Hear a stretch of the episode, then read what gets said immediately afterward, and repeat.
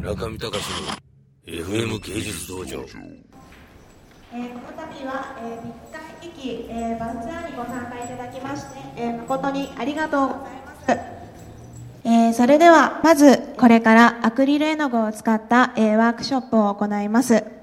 書き終わった方々から、えー片付けを始め、16時半にはバスに乗って、中野ブロードウェイに移動し、えー左ジンガロ中野1号店を自由に、えーご見学していただけます。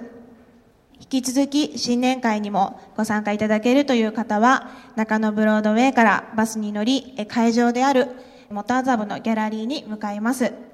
ピクシブ代表の片桐です、えーピクシブはお絵かきを中心としたソーシャルネットワーキングサイトってやっていてその中で、まあ、絵描きが描きクリエイターが自分の作品を発表してそれを介してコミュニケーションするっていうのが、まあ、コンセプトのインターネットのサービスを提供しています。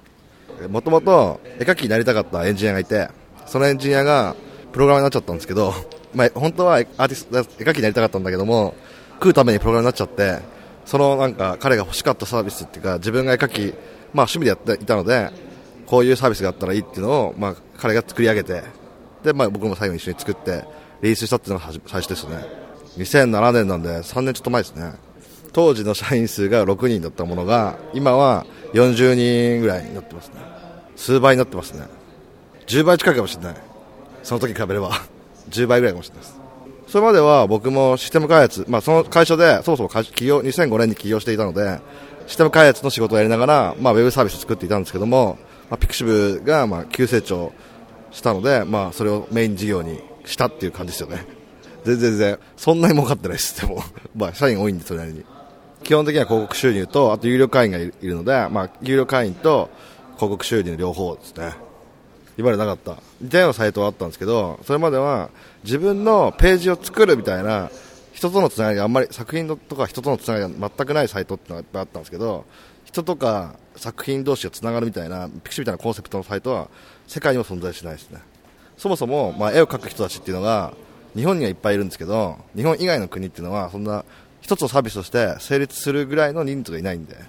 描く人が絵を描いて、まあ、そもそも日本人は守備で絵を描くっていうカテゴリーがあるじゃないですか。海外の場合はもう絵を描いてる人はどっちかっていうともうアーティストとかプロみたいな人ばっかりで守備で絵を描くっていう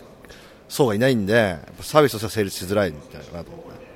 日本だけですね。日本だけです。今会員数270万人がいるんですけどなかなかそのレベルのサイトないですね。いや例えばコスプレサイトとかも、まあ、海外で盛り上がってますけど日本のサイトがやっぱり一番やっぱり、本場なんでだからやっぱ日本が本場のもので戦うのはいいですよね。ウェブサービスだったら。ツールとか難しい検索エンジンとかメモ帳みたいなサービスとかそういう、ね、メールとか誰でも使うようなものはやっぱり世界とアメリカ人と戦うのは難しいと思いますよ。コミュニティだったら勝てる可能性がある。しかも日本独自の。日本語でしかサービス提供してないんですけど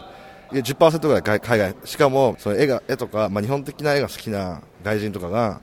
10%ぐらいいますね。僕ですか？僕は28歳です。起業したのは23です。大学辞めてで、まあ、その時ちょっとだけ勤めてた会社も辞めて会社作りました。い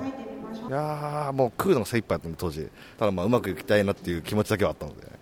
未来分かんなかったから本当に。1ヶ月後すら分かんなかったので。まあ3年間やってきたので世界に向けてサービスを提供したいなと思っていて今、まあ国際版を今開発中ですね。なんで今年はアメリカにサービスを持っていこうと思ってます。ピクシブ .net にアクセスしてもらってそうすると、まあ、会員登録なしでも絵が見られるので、まあ、絵を見たり大体1日2万枚から3万枚の絵がアップされているので、まあ、見切れないほど楽しめると思います。であとランキングとかもあるので、まあ、ランキングが見ていくなりあとはもう好きな作品名入れると例えば初音ミクとか、まあ、何でもアニメの二次創作っていかなりいっぱいあるのでそういう絵も楽しめると思います、うん、あの1700万枚あるんで全部で。基本的にはデジタルで絵を描く人が本当に多くてでも一部アナログの人もいるし、まあ、秋葉とかそのオタク系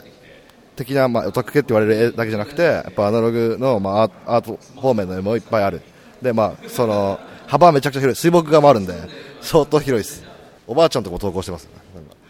70歳とか60歳ぐらいのおばあちゃんが今まで近所の人に見せたような絵をなんか孫かなんかがアップしてるっていうのもあります。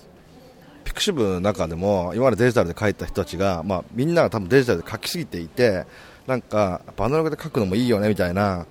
なんか空気っていうか雰囲気があってそういうなんか流れが今来てていてアナログで書く人増えてる来ているんですよ逆に。そういう流れの中でちょうど村橋さんと話していてなんか、まあ、もっとアナログで書いてその絵自体をなんか、まあ、売ったりするようなことできたらいいよねって話になってで、まあ、アナログ展覧会を2月やるんですけどそのその、まあ、1個をステップとしてワークショップやって展覧会するっていうのを、まあ、一緒にやろうということでこれが始まったってことですね。展覧会は中野の左陣がある2月やります。1ヶ月間。アナログの展覧会は初めてですね。しかも販売もするのでそういうのは本当初めてです僕らも。中見隆の FM 芸術道場。